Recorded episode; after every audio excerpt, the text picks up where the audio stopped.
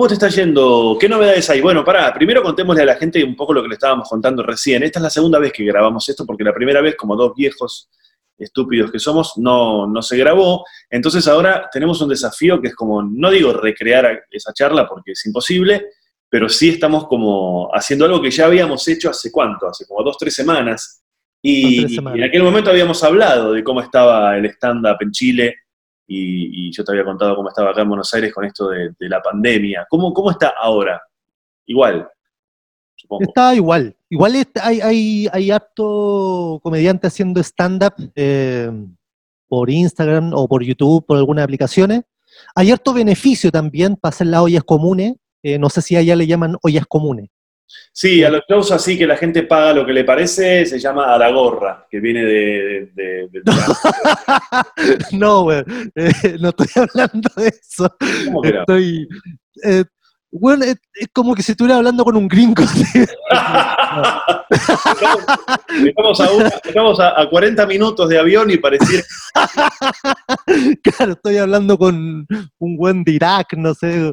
Eh, ¿Pero qué es? las, ollas, ¿Vos las ollas comunes te referís a lo que hace la gente en la calle? No, eh, un beneficio, un beneficio que es con un pago de entrada, pero eh, la recaudación es para las ollas comunes. Ah, no, bueno, sí, aquí se les llaman ollas populares.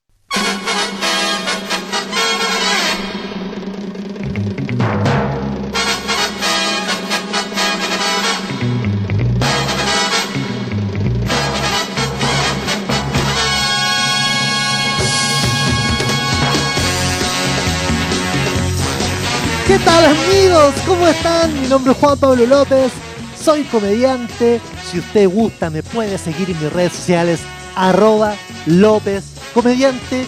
Bienvenido a mi podcast. Algún día tenía que pasar. Hoy día le presento, les presento, perdón, mi episodio número 4 llamado ¿Qué pasa? ¿Qué pasa? ¿Qué pa? ¿Qué pa? ¿Qué pa, hermano? ¿Qué pasa? Hoy día me acompaña también un amigo comediante, actor argentino, argentino, no me van a creer que lleva 16 años haciendo comedia, ininterrumpidamente, nunca ha parado. La primera vez que paró ha sido en esta fucking eh, pandemia. Eh, y lamentablemente no ha podido seguir haciendo stand-up, al igual que todos los comediantes, obviamente. Hoy ya estoy echando la talla con él. Él se llama Ezequiel Campa.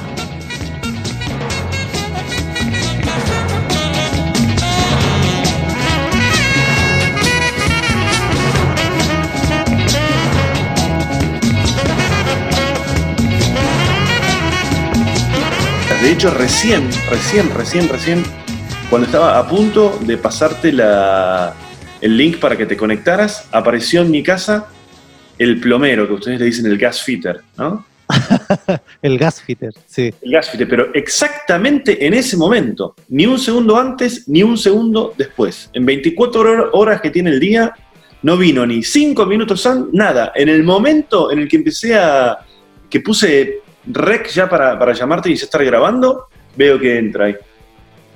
A cobrar. Oye, y, estos buenos son desubicados en todos lados. Son como. una, como una cosa internacional, ¿no? Sí, oye, ¿y se le ve la raja como acá en Chile no? Los plomeros. Este en particular, eh, no sé si es que se cuida o yo me cuido de no mirarlo, pero no, no tengo presente. Como, claro, como... a la gente lo que pasó, porque, bueno, yo quiero hacer una cosa, porque no quiero que vuelva a pasar, pero le voy a contar a la gente. Voy a sacar una foto de este momento, porque este podcast ya lo grabamos una vez, y cuando terminó, cuando terminamos, nos dimos cuenta justamente que no, que no habíamos grabado. Que no habíamos grabado. es una estupidez, pero inmensa, sí, pero ya... Y la culpa... Incluso los o sea, la, era el responsable de grabar y yo estaba convencido todo el tiempo de que estaba grabando. Entonces, por si nos vuelve a pasar, yo aquí tengo esta prueba. Mirá, tenemos el mismo micrófono. Ah, A ver qué marca es, Chur, ¿no? Es este. ¿No es a ver, muestra, muestra la marca. Bueno, el mismo. el mismo. Ah, estamos en un nivel profesional máximo ya. Es el clásico, el SM58. SM58. ¿Cómo te llevas los micrófono. micrófonos? ¿Te gusta más inalámbrico? ¿Te gusta más...? eh, No, con cable, con cable. Yo soy un romántico, compañero. Yo, a mí me gusta todo lo que sea romanticismo. Odio, odio, odio el, los, el stand-ups con, el- con, con... No sé cómo le llaman ustedes. Aquí le dicen... Con el Chayán. Sí, eso no lo soporto. El- Eh. Sí, no, no, no, no soporto. No, no soporto, por ejemplo. O sea, Las manos igual, por así. ejemplo. No, no, no, no. Tiene que haber... no, claro, es como cu- cuando estáis con el Chayán, es como soy como un charlista, más que más Chayanne le dicen a, a él, pero ¿en serio o como chico? Claro, es como es- va a ser como una charla TED la wea. Sí. Es patético, es patético. Y también, no, bueno, en, en muchos lugares como que te pasan el micrófono inalámbrico, pero, pero prefiero mil veces hacer mi show, por ejemplo, en bar o en teatro, hacerlo con el cable. Yo sí, sí, ante la duda, cable, porque tiene muchas menos chances de fallar y... Además que cuando hay cachado que cuando un chiste es medio malo, como que empezáis a huear con el cable, como que, como que empezáis a acomodar el cable, como que el, el- el malo del chiste Bueno. fue culpa del cable. Bueno, ¿Vos tenés micrófono tuyo? No sé por qué te hago esta pregunta, que no le importa a nadie. ¿Pero vos vas, vas con tu micrófono o no? no. no Viste que Freire tiene un micrófono todo, nosotros le decimos rojo, tuneado, ¿cómo le Sí. dicen ustedes? antuneado también. Sí, Sí. lo- tanto- Todo intervenido, parece Britney Spears.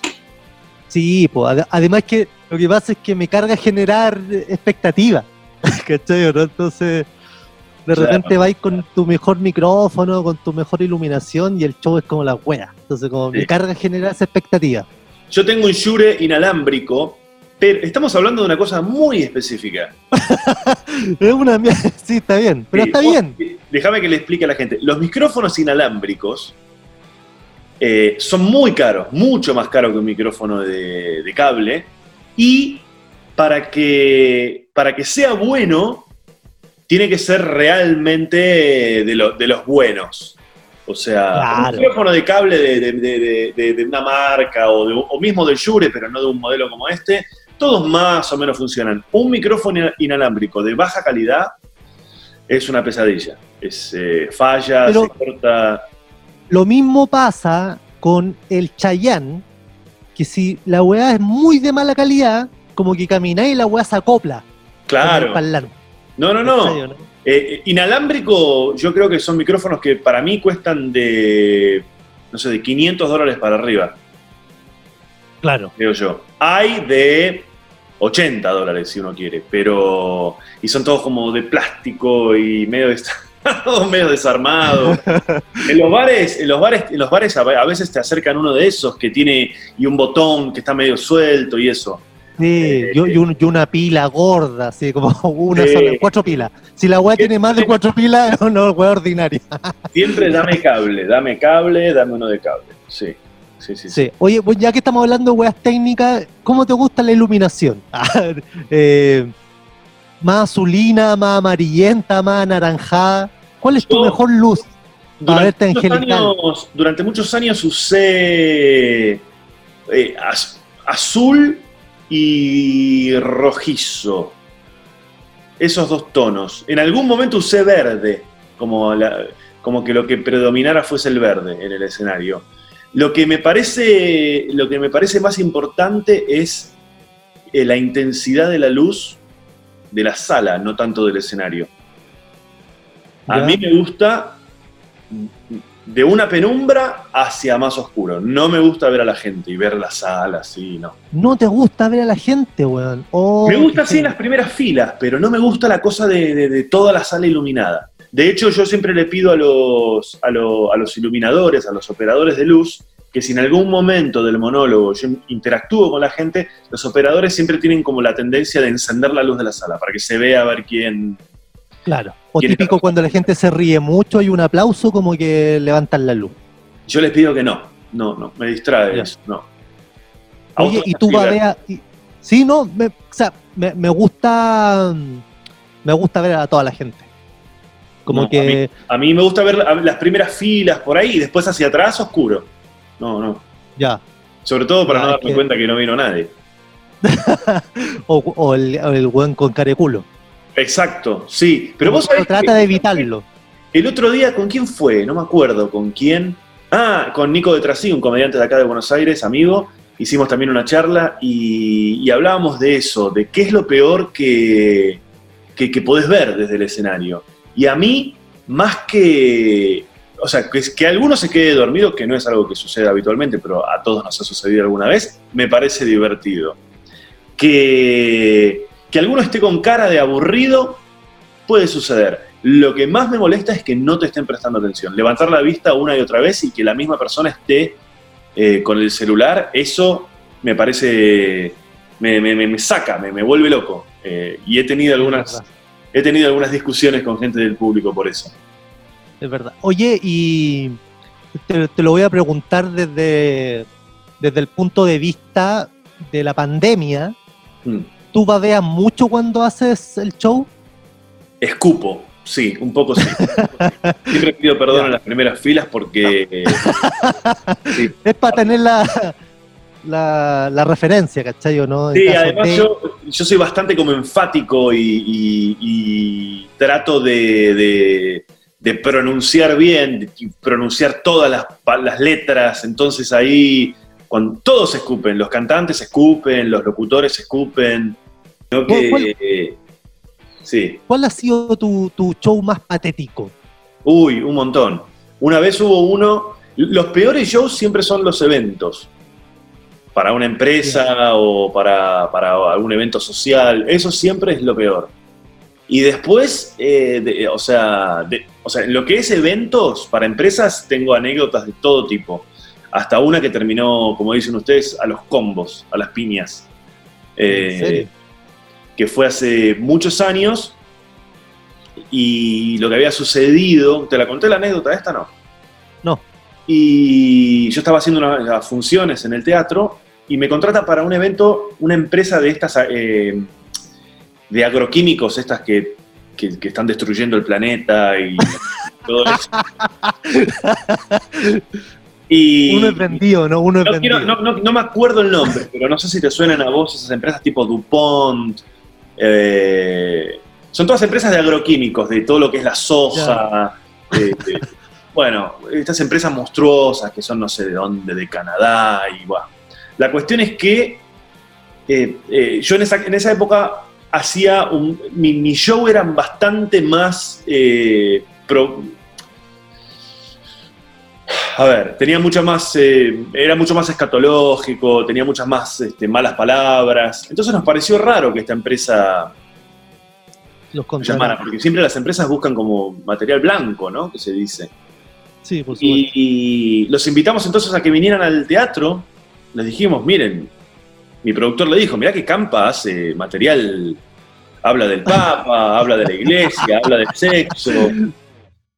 Y los tipos vinieron a la función, a tres funciones vinieron, tres personas distintas.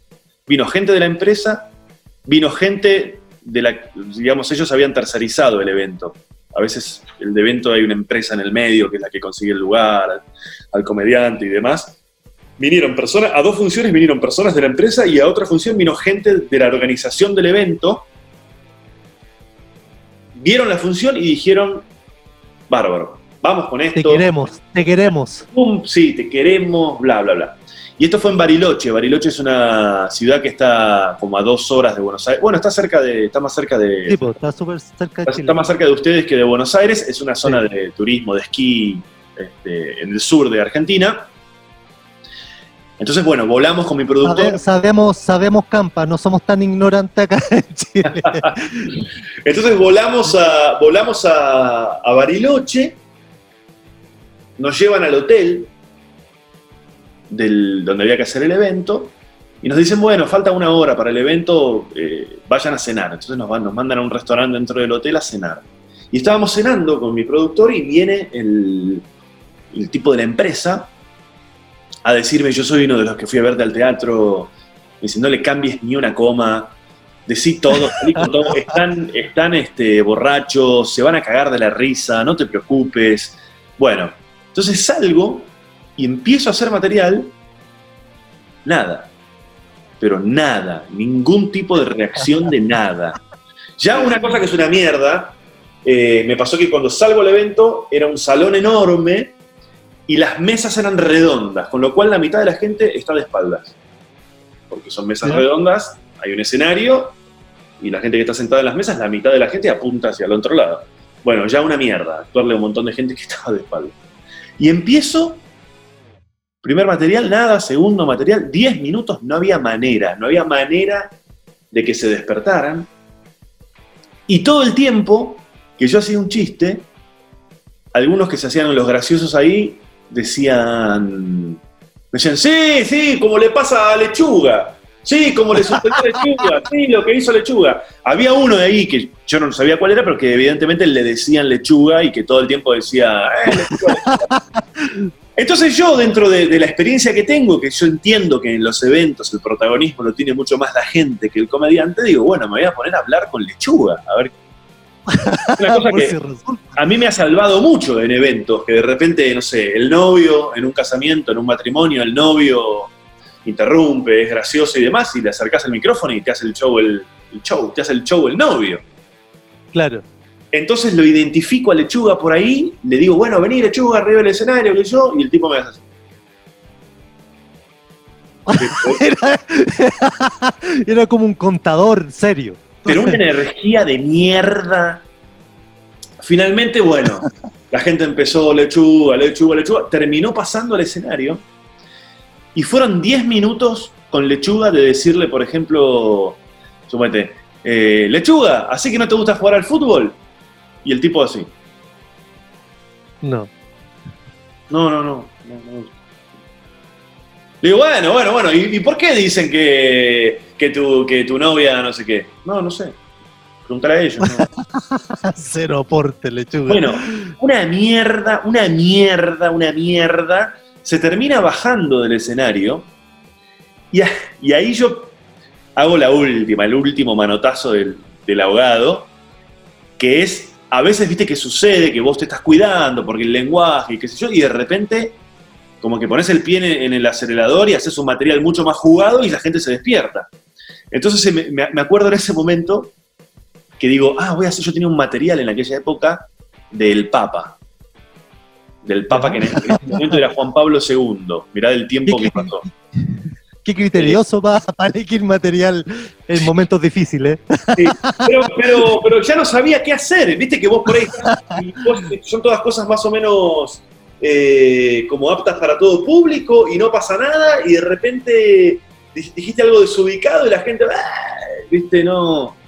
Entonces, hago el material del, hago un chiste del, de Juan Pablo II y, y un tipo me dice, no, no, no, acá chiste sobre la iglesia no, ¿eh?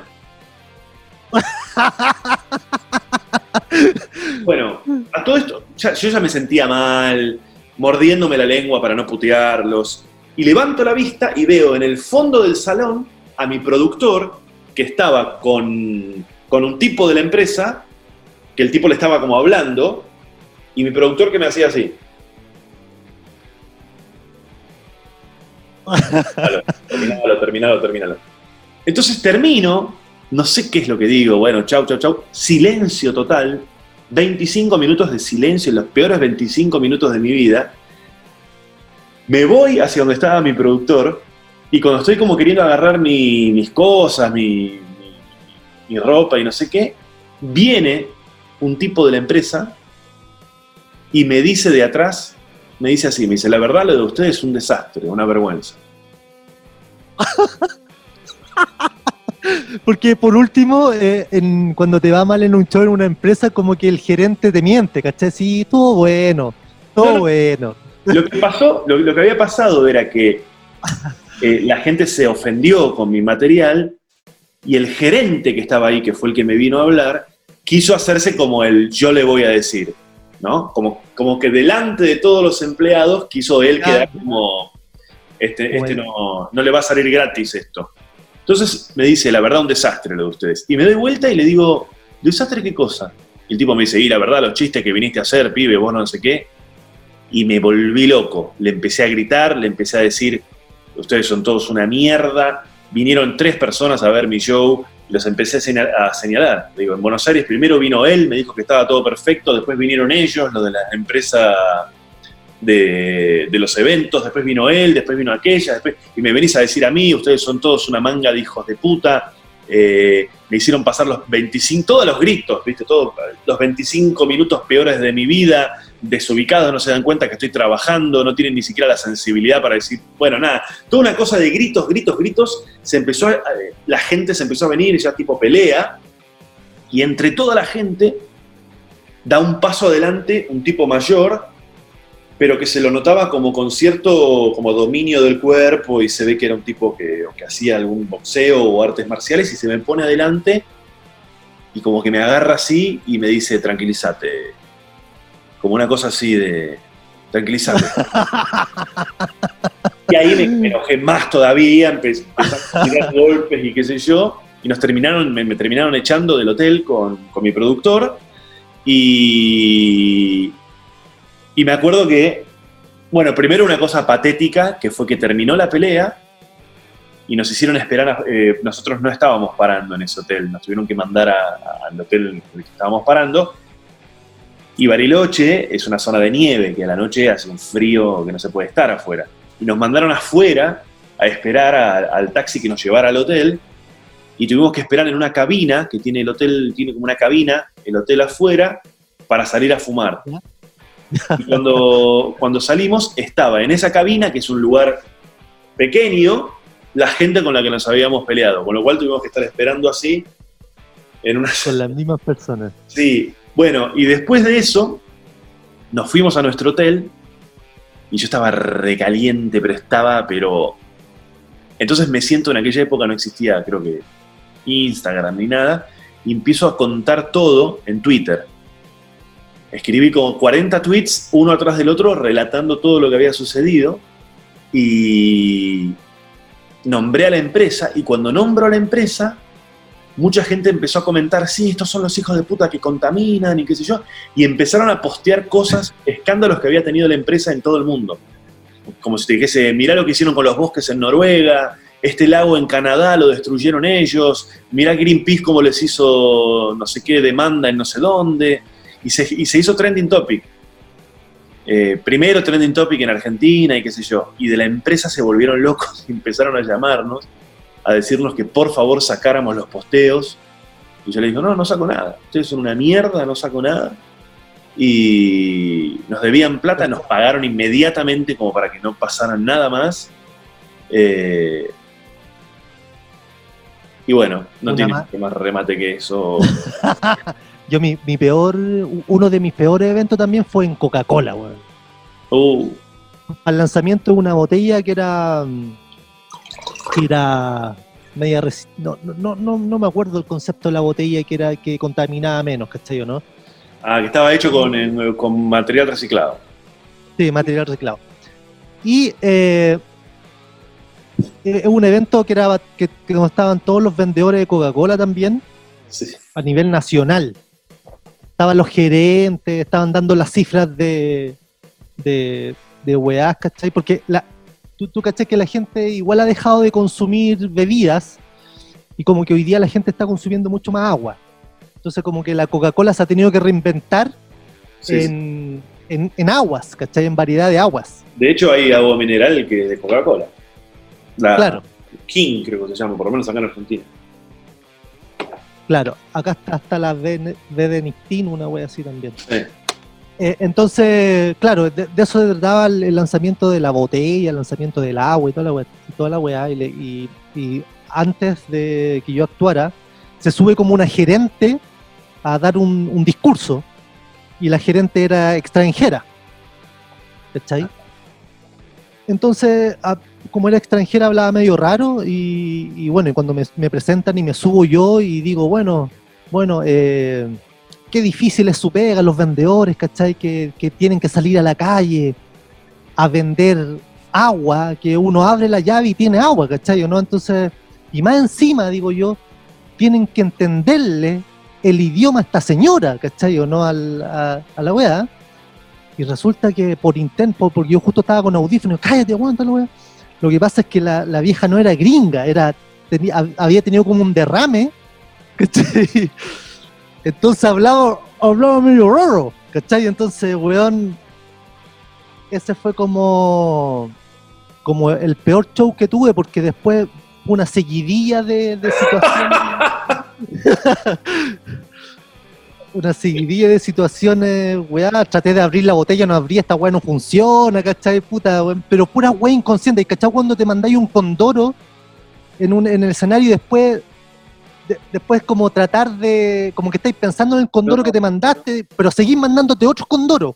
Y te quisiste, que te querías ir corriendo de ahí. No, más encima estaba como, como era como, había como rutina más específica de la empresa, entonces tenía como un, un audífono donde me soplaban algunos tips, ¿cachai? Pero más que soplarme tips, me están diciendo, no, no digas eso. Está y eso además te hablando". desconcentra. A mí, a mí me pasó una vez, una que también es una cagada, fue una cagada. Me contratan, la Secretaría de Turismo de Perú me contrata para hacer un show en Argentina, eh, eh, contando en modo stand-up los lugares, eh, eh, presentando lugares turísticos de Perú. Explicando Machu Picchu, explicando, no sé, un montón de, atracciones turísticas en modo stand-up las ruinas de bla bla bla, la catarata de no sé cuánto, las playas de Lima, bla bla bla. Todo esto iba a ser en un evento en el que iba a estar, creo que, no sé, como si te dijese la secretaria de turismo de la Embajada de Perú en Argentina, toda una cosa así muy formal. Y la tipa sale a, a dar un discurso antes de que yo actúe y cuenta todo lo que yo había preparado. O sea, no lo contó, no lo contó sabiendo, Pero, adelantó todo lo que yo iba a presentar como una sorpresa, los eh, remates que yo tenía pensado, e incluso hizo algunos chistes, no porque los hubiera visto, pero eran chistes como muy obvios, que yo los tenía escritos y los iba a decir, y los hizo todos ella. Se armó todo un discurso que aparte tenía el mismo orden que yo, como si te dijese eh, Machu Picchu, Cusco, la laguna, la catarata de Gocta, que es una catarata que hay ahí en, eh, la gastronomía en Lima y los deportes extremos en no sé qué historia. Eh, pero todo, hizo todo un repaso exactamente igual a lo que hice yo. Y yo estaba atrás del escenario así, y le decía a la gente del evento, le digo, y se agarraban la cabeza, le digo, porque aparte ellos habían chequeado el- el- mi material, lo, lo había- lo habíamos armado juntos, y cuando salí, a nadie le interesaba lo que yo tenía para decir, porque era lo mismo que había dicho esta señora, pero con, con unos chistes. Y, y eso te da la pauta de lo poco que les interesa lo que nosotros hacemos, porque ¿cómo es que no lo chequearon? ¿Cómo le explicaron a esta señora, mire, usted va a dar un discurso, no hable de esto porque atrás viene Campa y va a hacer... Eso te da la pauta de Tú, importa tres tú has caras. venido harto a Chile, tú has venido harto a Chile, conocí el bar de Clínico, ¿no? El bar, De Clinic. me, de nombre, nunca fui. O Sí, Ya. no me acuerdo. Debo haber ido. Fui tantas veces a Chile que, pero debo haber ido. Ahí en Ñuñoa, eh, de repente te contrataban para hacer stand-up. ¿Cachai? Como una vez a la semana, un día jueves. Ahora el local como que siempre se llenaba, entonces no, no había necesidad como el gancho no era el comediante, El lugar. sino que, si- si- sino que el lugar como se llenaba quería como apostar por una entretención más como un plus, ¿cachai? Para los que iban a, a chupar. Entonces, en definitiva, como que da lo mismo si, si uno iba a hacer stand-up o no, ¿cachai? ¿no? Y en una oportunidad, puta, fui a hacer stand-up, te pagaban como 80 dólares, estamos hablando, no sé, acá 100 lucas chilenas. Y eh, bueno, están todos conversando, ¿cachai? Cagados de la risa, chupando después del trabajo, todos conternos. Y bueno, y, no, obviamente no había presentadores, como que uno llega y dice, hola, ¿qué tal? Buenas noches, voy a hacer un ratito de stand-up. Es como el músico que llega al restaurante también diciendo esa, esa misma weá. Y empiezo a hacer stand-up, pues, bueno, y bueno, nadie, me nadie. Bueno, pues, si tú crees que cuando yo saludé a alguien me miró, nadie, nadie, nadie. Bueno, los conversando, charlando. Entonces, bueno, yo quería llevarme la, la plata también, pues, bueno, no quería irme así como, bueno, aquí no me van a pagar si me voy, ¿cachai? Y no hay nada mejor y estúpido que subirme arriba de una mesa, ¿cachai? Eh, bueno, si ya no me quieren escuchar, voy a ver si de esta forma ¿cachai? Me pueden escuchar y empiezo a hablar la weá, empiezo como a, a ponerle más intensidad a la voz, ¿cachai?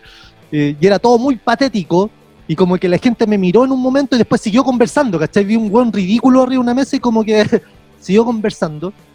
Y en esto se para una muchacha, una, una loquilla, y, me dice, ¿me podéis prestar el micrófono? Eh, yo le paso el micrófono y dice, buenas noches, y todo en silencio, escuchándola a ella.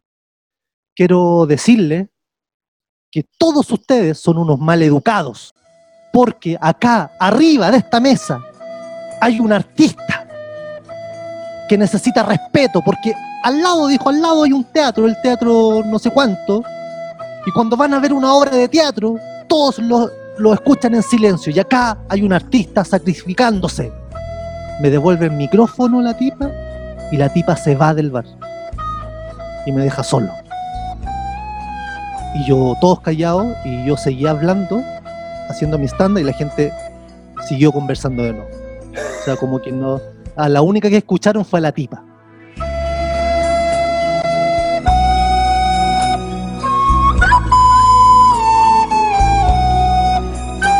¿Cuál es tu. Te, tenía algún chiste favorito, no? una weá que, que, te cueste dejarlo. Mm, sí, no, hay un. Eh, más que chistes favoritos, hay un par de recursos. Eso. Que me gustan a mí y que, y que a veces digo, uy, ¿por qué sigo diciendo esto? Y el que más recuerdo es uno que hago cuando yo muchas cosas que planteo, en mi monólogo las planteo en tono de pregunta. No tanto, no, no, tengo mucho material, que me parece que es una forma mía de involucrar a la gente y de que sea algo más participativo y qué sé yo. Entonces, muchos temas de los que yo hablo los planteo como una pregunta, ¿no? Como una certeza, digamos. Y, cuando yo planteo la pregunta y, percibo que la gente no me contesta, por ejemplo, digo, ¿han estado en Brasil alguna vez? Y silencio, me molesta. Entonces hay una cosa que siempre hago cuando pregunto dos o tres veces a algo y avanza el monólogo y vuelvo a preguntar algo y no recibo respuesta, una cosa que hago es decir como, la siguiente vez que planteo una pregunta me la respondo yo. Esto vendría a ser así, digamos. ¿Han estado en Brasil? Sí. Bueno, me contesto yo, se van todos a cagar. Entonces, hago como que me contesto yo. Eh, ¿Les gusta el fútbol? Sí. Bueno, me contesto yo, ya que ustedes no se van a cagar, lo hago para mí el show. Eh, y eso es algo que por lo general despierta a la gente. La gente se caga. Sí, y a partir de ahí empiezan a participar. A veces se pasan, porque a la siguiente vez que pregunto algo, ¡sí! Responden porque, porque soy un pesado que quiero que me respondan. Esa es una, nosotros le decimos este, muletilla aquí, que es como un chiste que lo vas repitiendo. Eso ese lo uso, lo uso mucho. Y después... ¿Y tenía, y tenía alguna, por ejemplo, alguna estructura de chiste que te, que te encante hacer, que te guste? Un formato. Eh, a ver. Por ejemplo, a, por ejemplo, a mí me gusta mucho hacer chistes que tengan que, que, tengan como estas características, por ejemplo, y que lo disfruto mucho, por ejemplo, que tenga que, tenga identificación, exageración, ¿cachai? Y catarsis. Como que como que al final uní esas tres weas, ¿cachai? En un, en un chiste. Y como que la gente explota un poco. Por ejemplo, esa estructura de chiste me gusta mucho. Que podría ser como, por ejemplo, ¿qué? No, a ver, por ejemplo, tengo un, un, chiste de la apnea, ¿ya? De la apnea, no, no, sé si cacháis la apnea. Sí, cuando uno no respira. Cuando uno no respira. Entonces, la, observación eh, que, que, yo hice sobre la apnea fue que, que cuando a ti te da apnea, tú en definitiva como que te estás ahogando, obviamente, y, lo que me extraña a mí es que tu pareja se da cuenta que te está ahogando y no hace absolutamente nada. Entonces al otro día como que te pregunta, oye, anoche te estaba ahogando, sí, y en una duraste como cinco minutos. Puta, y no se te ocurrió como hacer algo, ¿cachai? ¿no? Es como, como esa era mi observación. Pero, de eso constru pero de eso construyo alrededor, weón, una weá que puede durar como cinco minutos. Sí, sí, sí, está buenísimo, sí. Sí, te lo he escuchado ese material. Y Sí, como sí, que, como- claro, lo, lo- lo utilizo con gesto, con demostración, como que hago que me hago. ¿Cachai? Sí, sí, sí, sí, sí.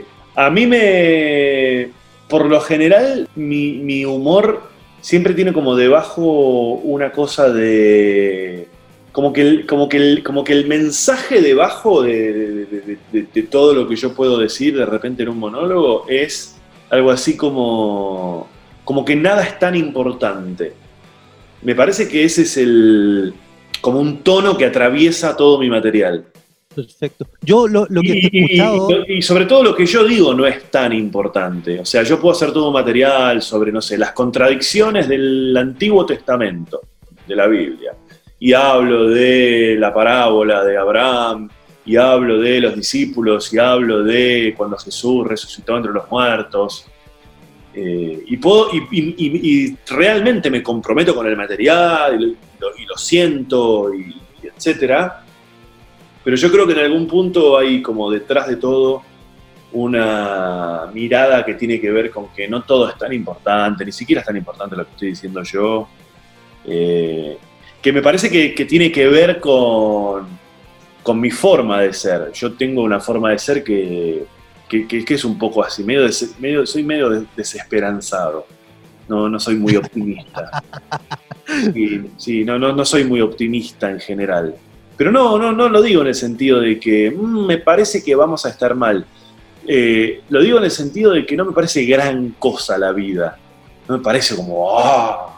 no la estoy pasando mal, pero tampoco me parece una experiencia, no, no sé, es muy raro decirlo, porque lo estoy diciendo dentro de la que sería una experiencia, no sé, qué sé yo. El otro día estuve reflexionando acerca de algo y escribí algo de material que lo, debo tener por ahí.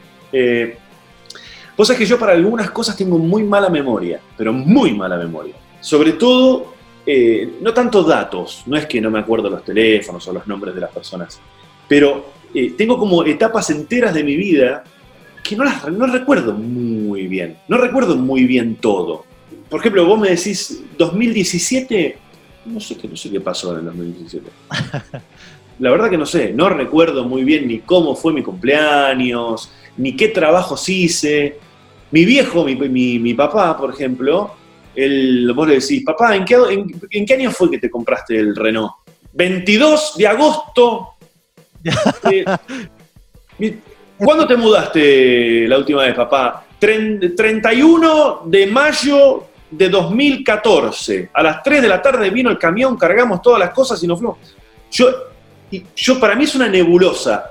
Y llegué a la conclusión de que las personas que tenemos mala memoria tenemos una vida más corta en nuestra cabeza, porque son tan pocas las cosas que uno recuerda, que yo no recuerdo, no recuerdo tanto haber vivido los 43 años que viví. Es que yo creo que yo creo que pasa más por, por un desinterés a lo mejor, ¿cachai? ¿O no? Porque quizás por, para tu padre que se haya comprado el Renault, ¿cachai? En, en el 1982, weón, fue un hito, pues, weón. Pero quizás ese mismo acto para ti no significa nada, ¿cachai? Es como desinterés, quizás. pues, Puede ser, ¿eh? Puede ser. Pero pensaba esto de... El, el- el chiste que había escrito era una cosa como que me imagino ya en mis últimos... En mi lecho de muerte, como que se me aparece la muerte y me viene a, a decir, bueno, Campa, ya está. Y yo decirle, no, no, no, pará, ¿cómo ya está? Si no, no terminé el colegio todavía, ¿qué? No, no, no, como, como cosas que no recuerdo, ¿no? Como, no, no, ¿cómo que me voy a morir si... No, pará, todavía no, no, no... Dice, no hice nada todavía. Si pienso en mi vida y no... ¿Qué hice? No hice nada. Hice, pero no recuerdo. Es una... Casi te diría que es una... Es poético lo que estoy diciendo. Tenés como un humor de. De mierda. quizás como. de, de supuestos, quizás. ¿Cachai o no? Como. Como un poco. pensando qué, qué podría pasar en, en- en alguna situación, ¿cachai? Como fantaseando un poco Ah, eso me gusta mucho. sobre alguna situación. Sí, eso me gusta mucho. Pero de verdad, es un tema que me angustia, ¿eh? Es un tema que me angustia. Vos sabés que eh, también una, una cosa que estaba escribiendo el otro día es que yo me acuerdo cuando yo era más joven, eh, no podía parar de pensar en sexo todo el tiempo. No, no me estoy masturbando, ¿eh? estoy acá. como- Pero no, no, no, no es que todo el tiempo pensaba en, uy, eh, co- coger, ay, qué ganas de coger, cómo cogería, tengo ganas de coger, me quiero, o me quiero pajear. No era una cosa así, era como que todo el tiempo eh, yo todo lo relacionaba con, bueno, eh, por ejemplo, no sé, llega el verano, me voy a ir a tal lugar de vacaciones, Mm, ¿a quién me voy a coger ahí? Co- ¿Cogeré ahí? ¿Voy a conocer a alguien eh, para coger? ¿Será que alguien va a querer coger conmigo? Todo lo, todo lo relacionaba con el sexo. Y ahora que ya no soy tan joven, todo lo relaciono con la muerte. Es como Ah. que digo, se vienen las vacaciones, bueno, me voy a ir a Europa. Pero si me voy a morir igual. ¿Qué, qué sentido tiene? No tiene ningún sentido, nada. Nada tiene sentido. Como, ¿Cómo pasás de, de coger, que, que justamente tiene que ver con la vida, incluso hasta con la reproducción, a la cosa de, sí, sí, me voy a morir. Sí, bueno, sí, qué sé yo, sí, pero me voy a morir. No importa, me voy a morir igual. No, pero yo- me voy a morir. Todos nos vamos a morir. Todo se va a terminar. Todo. Es horrible. Y bueno, me, me pasa un poco lo mismo, ¿cachai? Como que a veces me entusiasman otro tipo de cosas. El, el- me hice unos exámenes, por ejemplo, y me, y me generó mucha satisfacción tener una clave en la, en la página de la clínica para ver mis exámenes. Como, que, como que dije, ¡oh, qué bacante! Tengo una, una clave de la clínica. que me puede servir para posteriores exámenes, ¿cachai? Y ver mi historial de examen ahí. Fue como muy bacán. Y hay algo más de viejo de mierda que tener médico de cabecera. ¿Le dicen médico de cabecera a ustedes? Eso ya de mierda, ¿no? ¿Qué como cosa? Yo toda, mi- toda mi vida, no, ¿qué médico de cabecera? Si nunca me pasa nada. He tenido una gripe un par de veces, voy y me atiendo un médico y ya está. No, tenés que tener un médico de cabecera. Tenés que tener... ¿Y sabes lo que pienso? Se va a morir también el médico de cabecera. Se va a morir el médico de cabecera, ¿cachai? Se te muere. Tengo, Imagínate se muere tu tengo- médico y. hay, hay, por ejemplo, hay psiquiatras que hay, hay personas que han ido a psiquiatra y van a ver a la consulta al psiquiatra y el psiquiatra se había suicidado. Como que pasa mucho esa wea. Bueno, acá viste que Argentina es uno de los países con más alto índice de psicoanálisis. Todo el mundo hace terapia, todo el mundo se analiza y va al terapeuta y qué sé yo.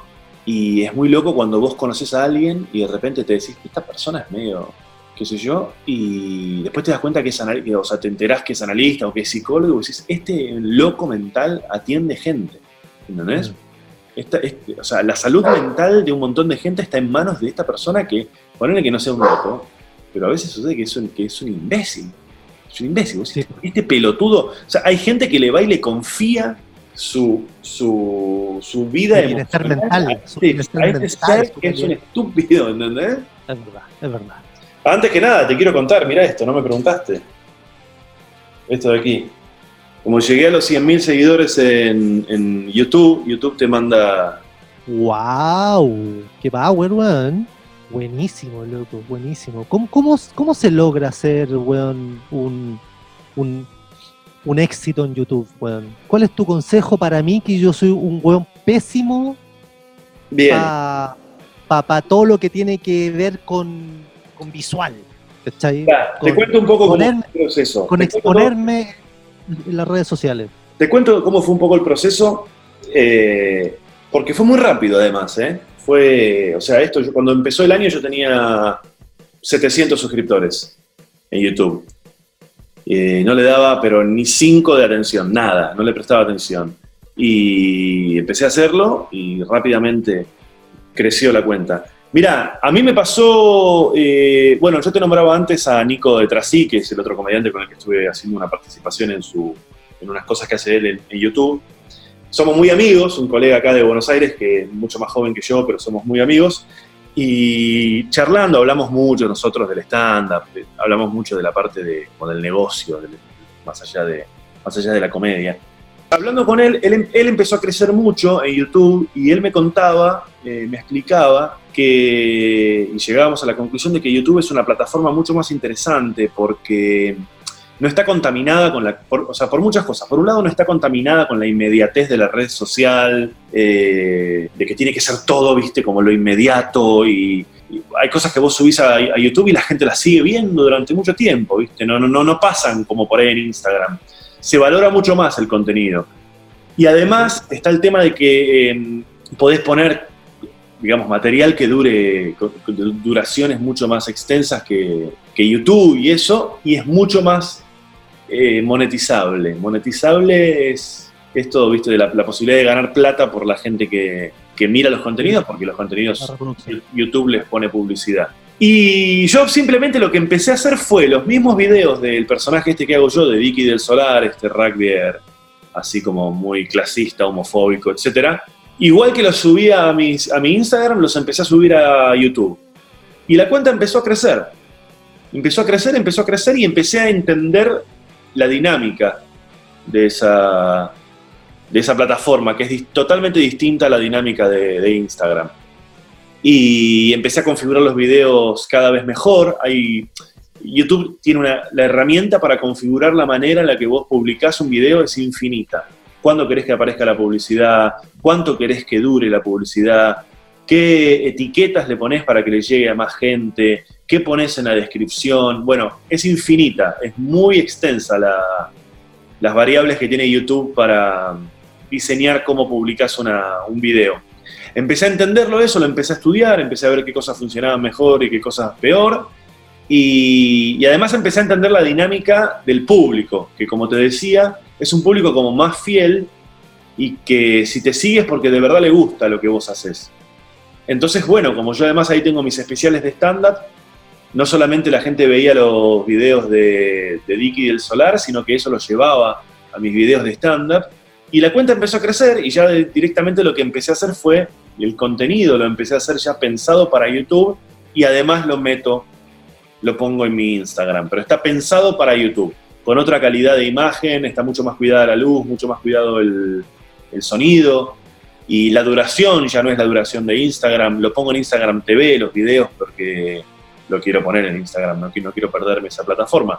Pero mi, yo apunto ahí a, a YouTube porque además entiendo que cuanto yo mejor tenga mi canal configurado y más suscriptores tenga, el día de mañana, cuando yo suba un especial de stand-up, si lo subo a YouTube, y ya voy a tener un montón de gente que me sigue y lo va a ver. Ese, ese especial en Instagram no se puede subir. Entonces me parece muy importante que los comediantes le presten atención a su canal de YouTube.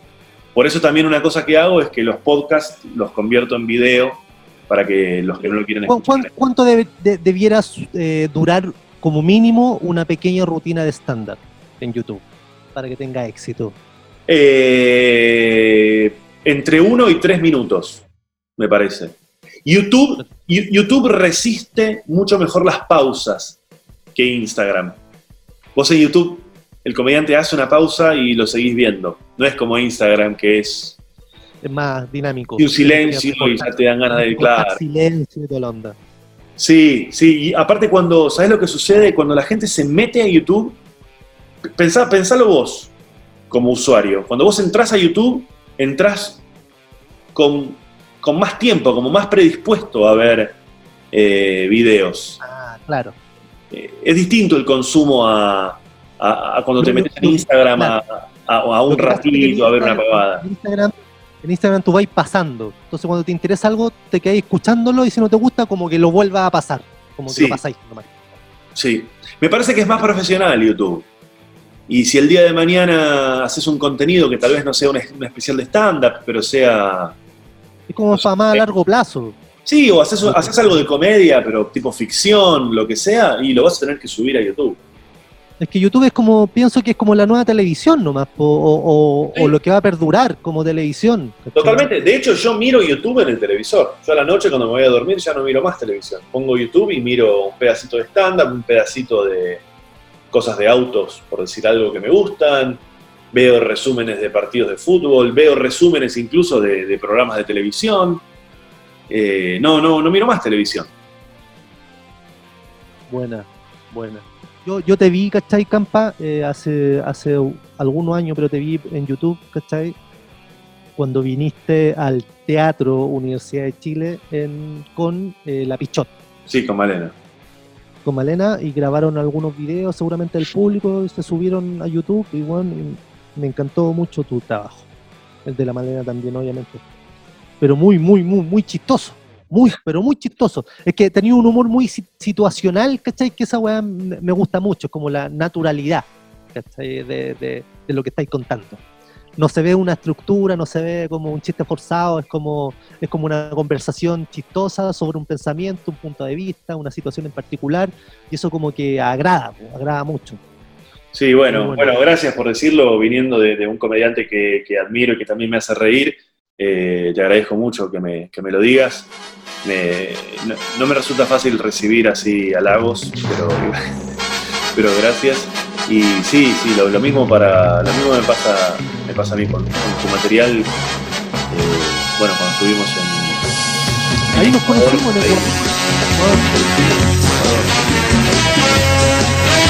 Espero que podamos volver.